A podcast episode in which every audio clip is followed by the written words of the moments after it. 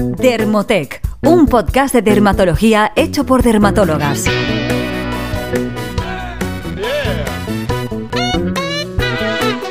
Bienvenidos de nuevo al podcast de Dermotec, un podcast hecho por dermatólogas en el que tratamos los temas más actuales sobre dermatología, estética y cosmética. Ya sabéis que en nuestro podcast os enseñamos a cuidar de vuestra piel y de la de los demás. Yo soy la doctora Sara Gómez y en el podcast de hoy tenemos también a la doctora Laura Berbegal. ¿Qué tal, Laura? Hola Sara, ¿cómo estás? Muy bien. Pues sí, hoy vamos a contaros todo lo que tenéis que saber sobre los métodos de depilación, especialmente aquellos que se basan en fuentes de luz y láser. Una pregunta recurrente en la consulta nuestra de dermatología es que cuál es el mejor método. No sé si te pasa, Sara, pero lo preguntan mucho. Así que vamos a intentar hoy daros algunos detalles para que entendáis las diferencias entre los distintos dispositivos. Sí, exacto. Esta es una pregunta que yo creo que me hacen desde el primer día en que, te iba a decir, en que acabé la residencia, pero no, incluso antes. Eh, ¿no? Que has cogido dermatología, vale. Me quiero depilar. ¿Qué utilizo? Bueno, pues mm, que sepáis que no tenemos ni idea al principio, hemos tenido que estudiarlo para, para, para saberlo. Bueno, para empezar, eh, comentaros que existen distintos métodos de depilación y que los más populares y que conocéis seguro son el clásico afeitado, la depilación a la cera, la depilación con crema eh, o incluso la depilación eléctrica. Pero si queremos conseguir una eliminación definitiva del vello, que esto es de lo que os hablaremos hoy, en general vamos a decantarnos por el láser y por las fuentes de luz, ¿vale? Que sepáis que de ahora en adelante os hablaremos de láser eh, de forma genérica, pero eh, la fotodepilación en sentido estricto no es un láser, ¿vale? Pero vamos a meterlo en el mismo, en el mismo bloque un poco para, simplificar. Y ya veréis que es de, una de las cosas de, los que, de las que os vamos a hablar en el podcast de hoy. Exacto, y para entender cómo actúa el láser sobre el vello, debemos tener en cuenta que vamos a aprovechar el ciclo del pelo y vamos a incidir sobre él en el momento en que tenga la máxima melanina posible, ya que el láser va a actuar sobre este pigmento que encontraremos de forma natural sobre la piel y sobre el vello pero no siempre, porque por ejemplo las canas eh, carecen de melanina, eso es importante también, luego lo comentaremos más detenidamente. Y en esta fase en la que encontramos la máxima melanina posible es la que conocemos como anágena temprano. Exacto, esto no es algo que tengáis que conocer, os lo explicamos porque, porque es algo que nos hemos revisado, pero simplemente eso, ¿no? Que sepáis que eh, va a haber una cierta fase del crecimiento del pelo en la que el láser va a ser más efectivo. Y bueno, en relación a lo que comentas, eh, las zonas que mejor van a responder al láser van a ser aquellas donde el porcentaje de vellos en esta fase, en, eh, anágena, eh, sea superior. Y esto lo vamos a ver sobre todo en la barba y en el cuero cabelludo. Por ese motivo, en estas zonas, ¿no? el láser parece ser más efectivo. Y por otro lado, sabemos que vamos a tener que espaciar las sesiones durante, en más tiempo en las localizaciones donde encontremos más, más vello o más pelos en fase telógena, que es otra fase del crecimiento del cabello. De hecho, os hablamos de, las fases del crecimiento del cabello en un podcast sobre, sobre el efluvio telógeno, que creo que fue nuestro primer podcast. Eh, y entonces lo que os decía, ¿no? las, localizaciones donde haya más eh, eh, fase telógena va a ser donde eh, vamos a tener que espaciar más las sesiones, como por ejemplo en las piernas, que es el clásico sitio donde nos hacemos el láser. Exacto, ese fue mi primer sitio donde utilicé el láser.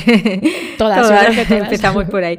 Bueno, y como decíamos, el láser va a actuar frente a la melanina, concretamente frente a un tipo de melanina que conocemos con el nombre de eumelanina. Sin embargo, por ejemplo, los pelirrojos tienen otro tipo de melanina que conocemos que se llama feomelanina y que no van a responder también al láser. Por eso, en ese tipo de pieles normalmente no está tan efectivo, ¿no? Muchas veces eh, decimos que las mejores son las, las de pelo oscuro, pero, pero blanquitas. Bueno, luego, luego decimos más sobre esto. Exacto.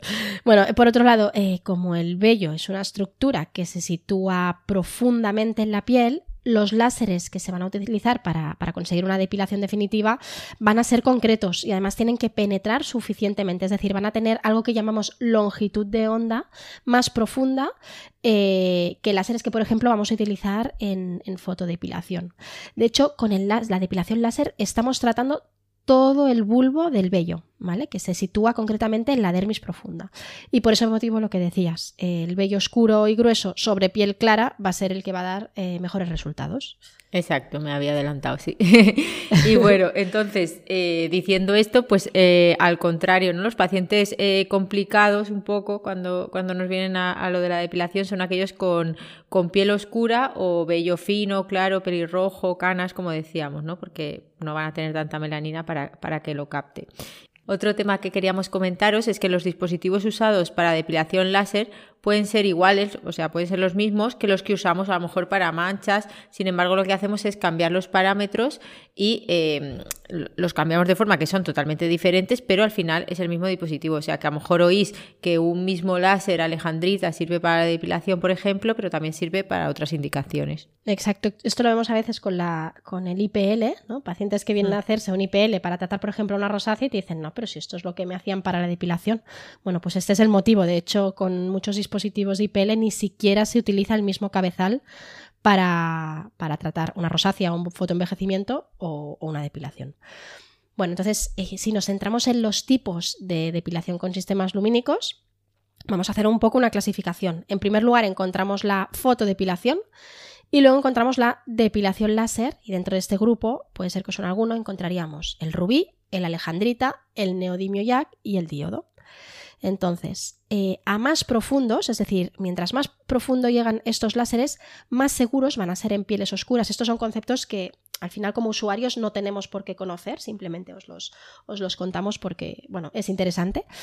Eh, pero bueno, al final esto es una tarea que debe conocer el médico encargado de, hacer o de dirigir o de hacer la, prescripción en, los, en, los, pacientes. Siempre vais a encontrar una persona que estará formada para, realizar estos procedimientos.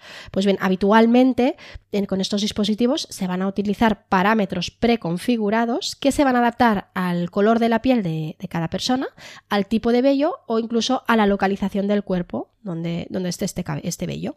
Exacto. Y bueno, si pasamos a hablar de cada uno de ellos que has nombrado, en cuanto a, la depilación láser, el primero que has comentado, el rubis, la verdad es que se utiliza poco y es más bien para pieles claras, ya que penetra poco, por lo cual tiene riesgo de pigmentación. Entonces, en pieles oscuras, pues no sería lo, lo más indicado. En segundo lugar, sí que encontramos el alejandrita, que este la verdad es que es muy, muy utilizado y que funciona bien para fototipos 3 o superiores, es decir, ya pieles un poquito más, más oscuras. Si quieres comentar tú los otros, Sara. Sí, bueno, aquí quería comentar que cuando has hablado un poco del tema de que si un láser se queda como muy superficial va a tener riesgo de pigmentación, ¿no? Como en el caso del rubí, eh, esto es simplemente por eso, porque si actúa a nivel superficial, ahí es donde eh, vamos a encontrar más melanocitos, más melanina y más riesgo de inflamación y de pigmentación posinflamatoria. Por eso las pieles oscuras en estos casos tienen que ir con cuidado porque son las que tienen más tendencia a mancharse. En cambio las pieles claras pues los podemos utilizar con más seguridad. Y viceversa, ¿no? Los láseres que van más profundos, pues en cuanto al pigmento, habrán menos riesgo de que nos dejen mancha. Bueno, entramos ya en, los otros tipos de láser, ¿no? Por ejemplo, el láser de diodo, que este yo creo que lo conocemos todo y es uno de los más populares. Está indicado en fototipos oscuros, es decir, en pieles oscuras, en vello grueso y que además sea oscuro, ¿no? Estos son perfiles de, pieles y de vello que, a los que podría responder. Además, esto, igual como usuarios no lo pensamos tanto, pero puede ser que la persona que se encargue de, manejar estos dispositivos sí que le resulte interesante, son dispositivos pequeños y manejables, ¿vale? Y actualmente es, yo diría que es el método más utilizado.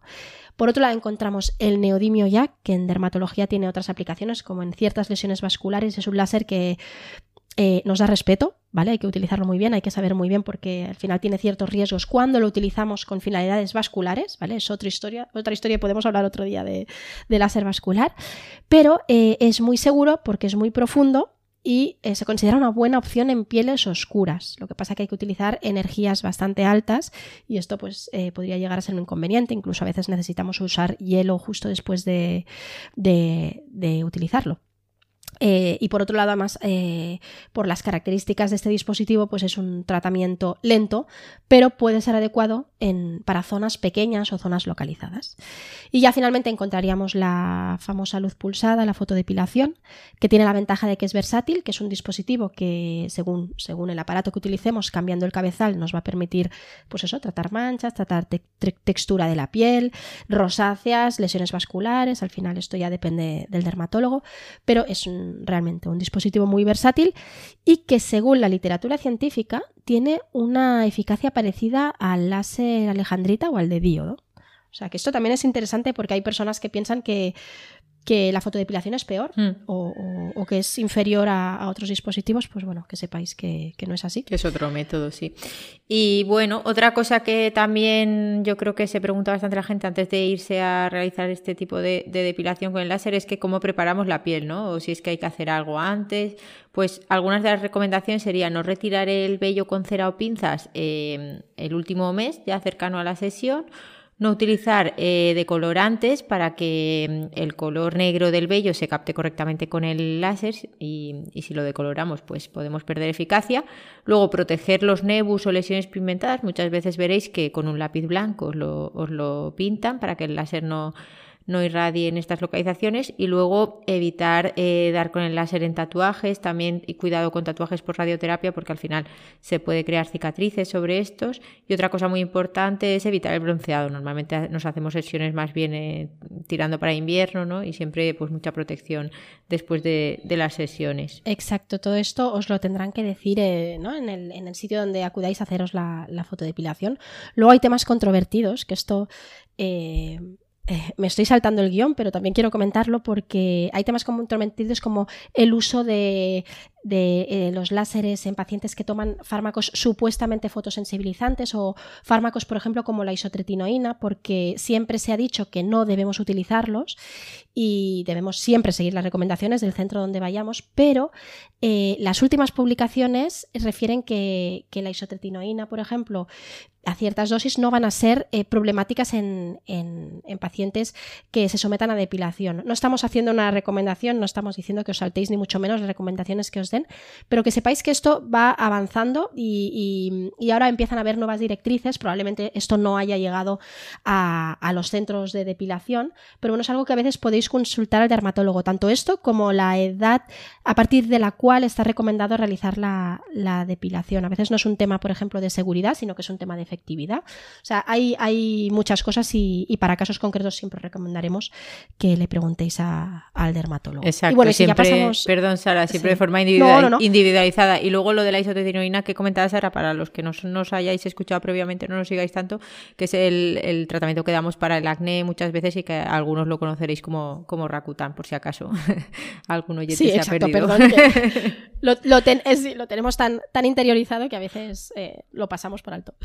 Bueno, si pasamos ya al tema de las zonas anatómicas, debemos tener en cuenta que zonas como por ejemplo la zona perianal va a ser eh, de las que mejores respondan al, láser porque el vello es muy oscuro en principio, o zonas como hemos dicho antes como la barba o el cuero cabelludo. Y luego en, zonas como la pretibial o los tobillos debemos tener más cuidado y con lo cual son zonas en las que se va a utilizar menos energía. También hay precauciones que ya os digo, las van a tomar eh, las personas que se, que se dediquen a, a, manejar estos dispositivos. No vamos a, o sea, vamos a intentar evi evitar utilizar el cabezal por debajo de las cejas para evitar daños oculares. Eh, también debemos ir con cuidado, ¿no? La persona que lo realiza irá con cuidado de, hacer un correcto solapamiento de los disparos, porque si no podemos encontrarnos islotes de, vello entre medio de, de zonas depiladas.